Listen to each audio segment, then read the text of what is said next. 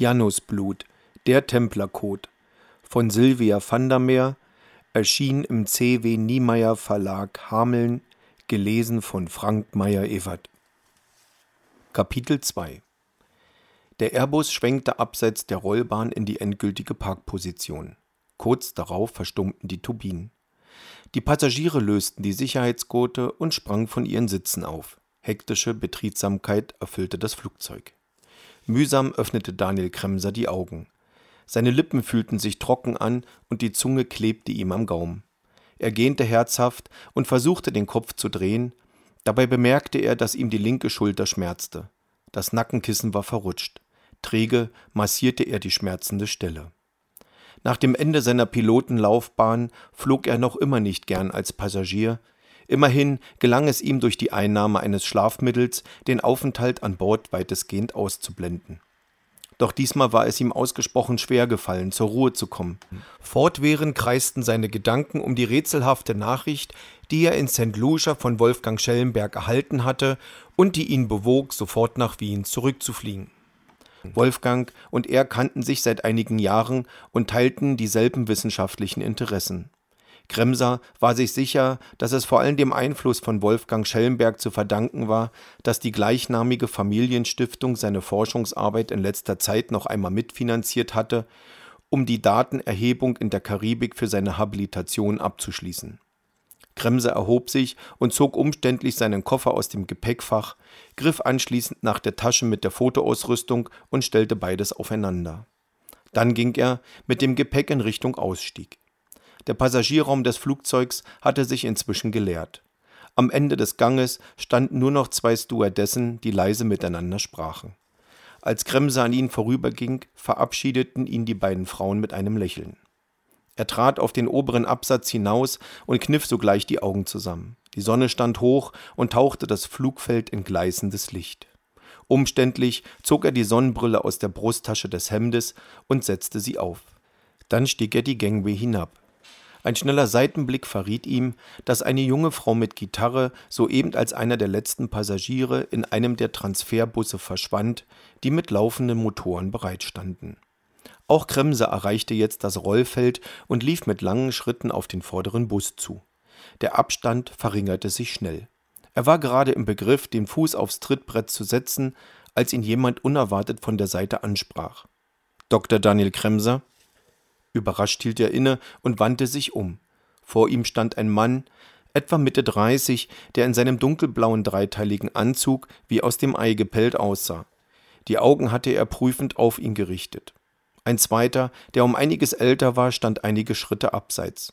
Er hatte die Hände tief in den Seitentaschen seines Blousons vergraben und beobachtete ihn aufmerksam. Kremser vermutete, dass die beiden zusammengehörten und wurde unruhig. Ja, bitte? Fragte er überrascht. Braunsberger Staatsschutz. Der Mann war klein und stämmig, hatte ein rundes Gesicht und flinke Augen, die Kremser unverhohlen musterten. Mit großer Geste zog er einen grauen Ausweis hervor, auf dem Kremser ein Passfoto, den Stempel einer Behörde und den österreichischen Bundesadler erkennen konnte. Bitte begleiten Sie uns. Kremser versuchte trotz der Nachwirkung des Schlafmittels einen klaren Gedanken zu fassen. Er rieb sich die Stirn und blinzelte. Entschuldigen Sie, protestierte er, aber das muss sich hier um einen Irrtum handeln. Der Ältere kam jetzt auf ihn zu und stellte sich dicht neben ihn. Sie sind doch Dr. Daniel Kremser. Er sah ihm direkt ins Gesicht. Kremser nickte langsam. Gut, dann haben wir das schon mal geklärt. Der Ältere ließ ihn nicht aus den Augen. Nächste Frage. In welcher Beziehung stehen Sie zu Professor Dr. Wolfgang Schellenberg? Wolfgang Schellenberg? Sofort fiel Kremser die mysteriöse Nachricht ein. Ist ihm etwas zugestoßen? Der Ältere musterte ihn abschätzend. Seine Stimme bekam plötzlich einen scharfen Unterton. Wie kommen Sie darauf, dass ihm etwas zugestoßen sein könnte? Kremser hob hilflos die Hände. Er war unangenehm berührt. Ich dachte nur. Er brach mitten im Satz ab. Im Bus hinter ihm begannen die Menschen wegen der Verzögerung zu murren. Nicht jeder der Reisenden hatte mitbekommen, warum sich die Weiterfahrt verzögerte. Braunsberger drehte sich um und gab dem Fahrer das Zeichen loszufahren. Zischend schloss sich vor Daniel Kremser die Tür. Er verstand es noch immer nicht. Widerwillig trat er einen Schritt zurück. Langsam rollten die Busse davon, und gaben den Blick auf eine schwarze Limousine mit getönten Scheiben frei. Kapitel 3 Die große Informationstafel im Ankunftsterminal veränderte sich wiederholt auf allen Positionen und gab die aktuellen Daten der Landungen bekannt. Abseits der Wartenden stand ein Mann, dessen eine Gesichtshälfte von einer Narbe in Form einer angreifenden Kobra entstellt war. Er trug eine zusammengerollte News in der Hand und studierte aufmerksam die Anzeige. Die Maschine aus St. Lucia war seit ungefähr zehn Minuten am Boden und es konnte nur noch eine Frage der Zeit sein, bis die Zielperson den Transitbereich verließ. Er wusste nicht, ob der Mann zusätzliches Gepäck mit sich führte, das er noch an den Transportbändern entgegennehmen musste. Überhaupt hatte er diesmal nur wenige Informationen über die Zielperson, ein Foto mit dem Namen Daniel Kremser und den Auftrag, den Mann in den nächsten Stunden zu observieren. Alle anderen Entscheidungen überließ man sowieso besser der Zentrale. Der Mann registrierte, dass der Lärmpegel, den die Menschen verursachten, die nach Verwandten, Kollegen oder Freunden hinter der Absperrung Ausschau hielten, in den letzten Minuten erheblich gestiegen war. Manche der Wartenden hatten Blumen dabei, andere Pralinen. Eine Gruppe Mädchen hielt ein selbstgemaltes Willkommensschild hoch.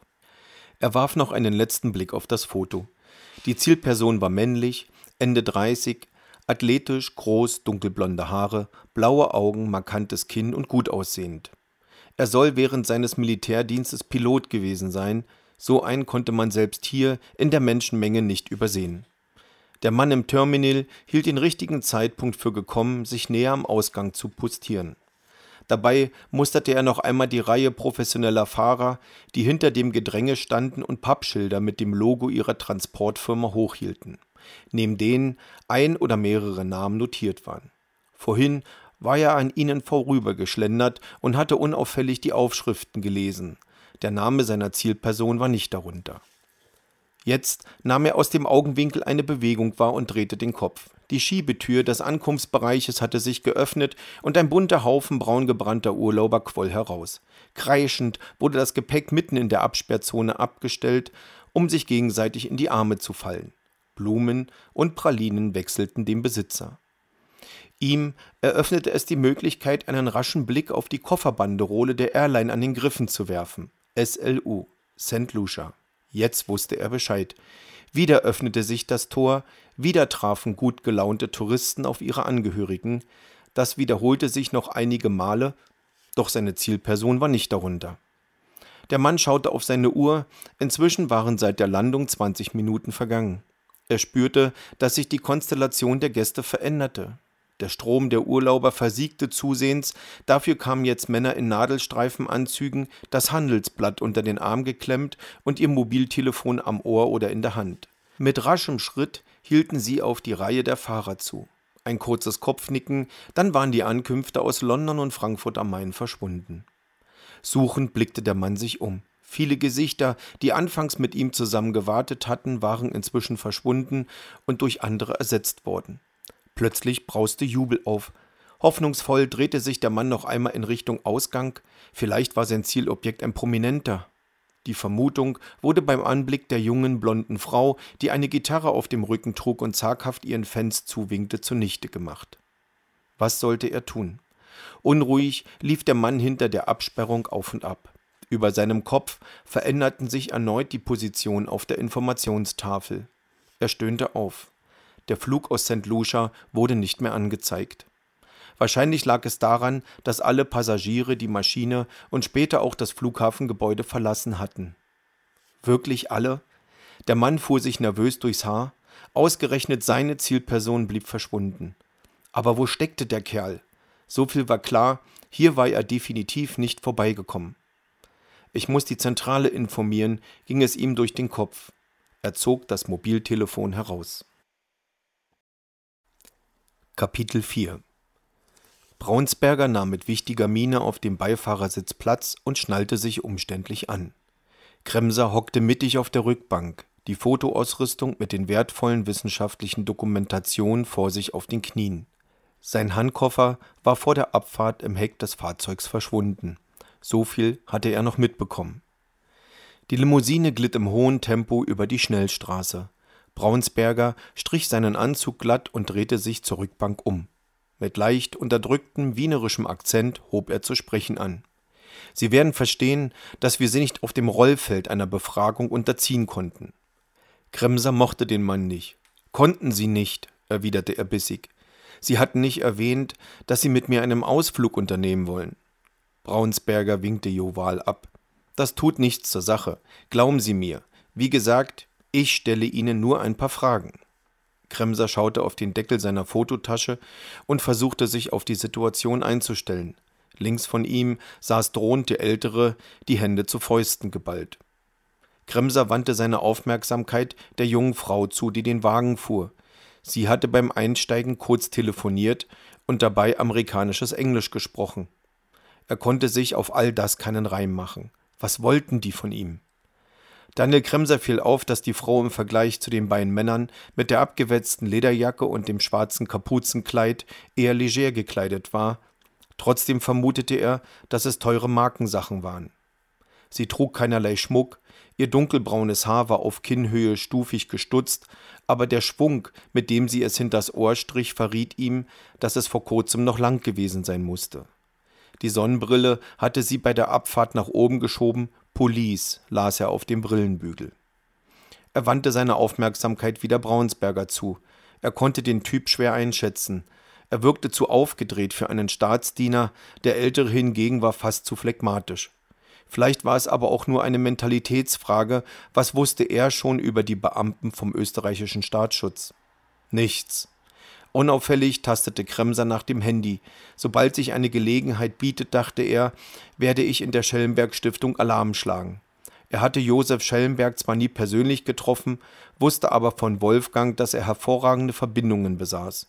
Die Schellenbergs gehörten in Österreich zur Aristokratie. Soweit er darüber Kenntnis besaß, hatten sie durch das Adelsaufhebungsgesetz 1919 zwar ihre Titel, aber nicht ihr Vermögen und damit ihren Einfluss verloren. Vielleicht stimmte irgendwas mit seinen Projektgeldern bei der Stiftung nicht, schoss es Kremser durch den Kopf. Aber würde dann der Staatsschutz ermitteln? Das wäre doch eher ein Fall für die Finanzbehörden. Er wurde aus der Situation nicht schlau. Also was wollen Sie von mir? fragte Kremser so unbeteiligt wie möglich und schaute auf seine Uhr. Wie haben Sie Universitätsprofessor Dr. Wolfgang Schellenberg kennengelernt? Aus der Klimaanlage strömte jetzt kühle Luft in den Wagen und half Kremser sich zu konzentrieren. Ich traf ihn an der Uni. Er war mein Dozent. Wann war das? fragte Braunsberger weiter. Etwa vor acht Jahren. Kremser rieb sich mit den Händen über das Gesicht. Vor wenigen Stunden noch war er in der Karibik und jetzt saß er hier in einer Limousine und wurde vom Staatsschutz verhört. Noch brachte er die beiden Welten nicht zusammen.